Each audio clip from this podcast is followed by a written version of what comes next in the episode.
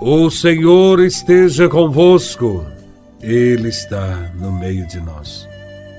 Proclamação do Evangelho de Nosso Senhor Jesus Cristo, segundo São Mateus, capítulo 1, versículos de 18 a 24.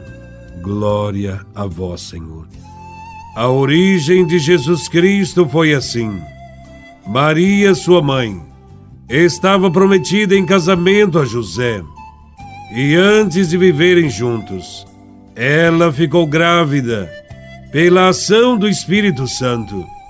José, seu marido, era justo e, não querendo denunciá-la, resolveu abandonar Maria em segredo.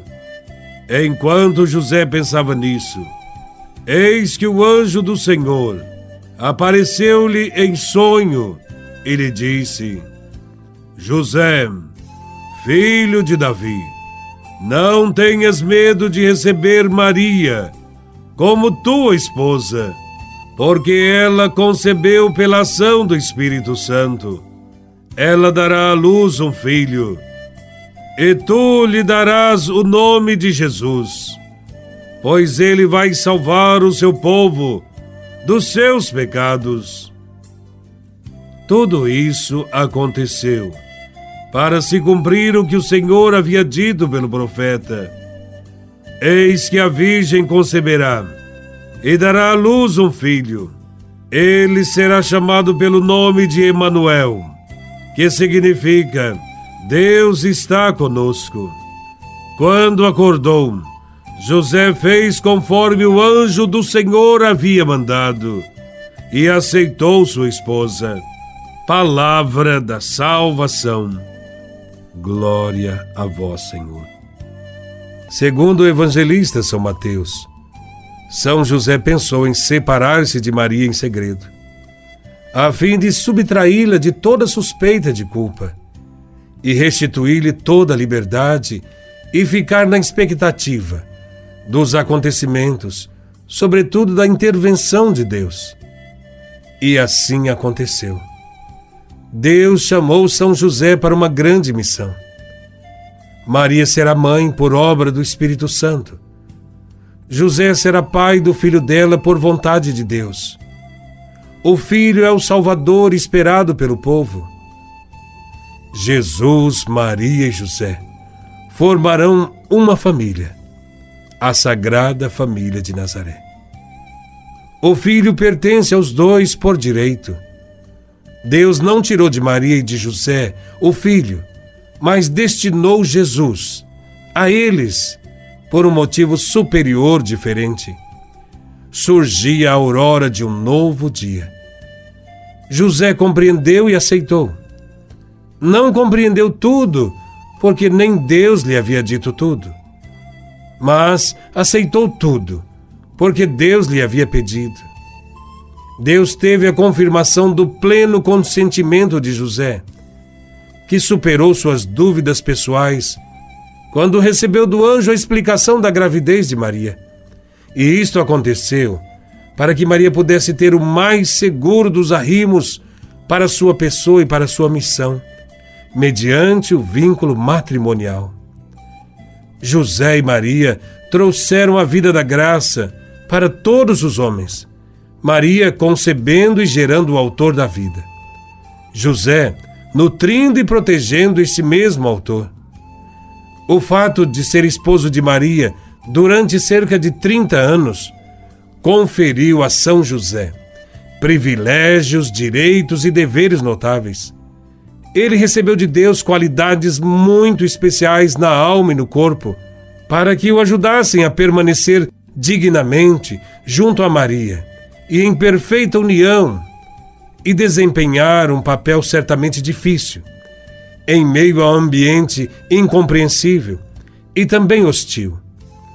Devia ser, naquele tempo, o homem mais puro na virgindade, mais sincero na humildade, mais fervoroso na caridade, mais iluminado na contemplação, a exemplo da esposa e a serviço dela.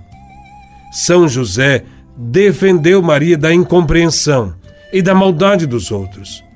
salvando com sua contínua presença de esposo o parto virginal dela e preservando-a da infâmia e do apedrejamento.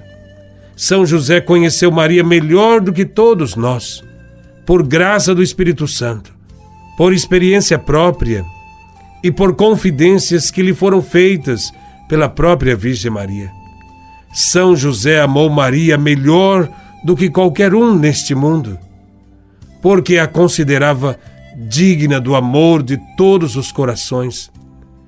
Era esposa legítima, a ele destinada pelos desígnios de Deus. Via-se sumamente amado por Jesus e sentia-se amado por ele. Ele cumpriu essas funções paternas por toda a vida, que teve com Jesus durante cerca de 30 anos.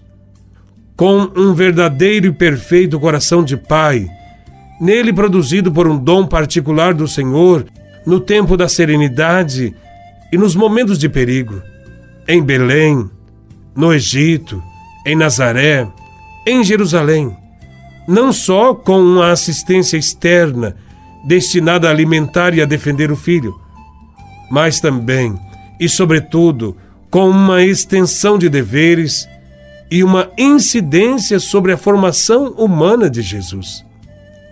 Na terra, São José teve a glória de condividir com Deus Pai o título de Pai de Jesus. Existe, portanto, um relacionamento entre o Pai Celeste e o Pai terreno.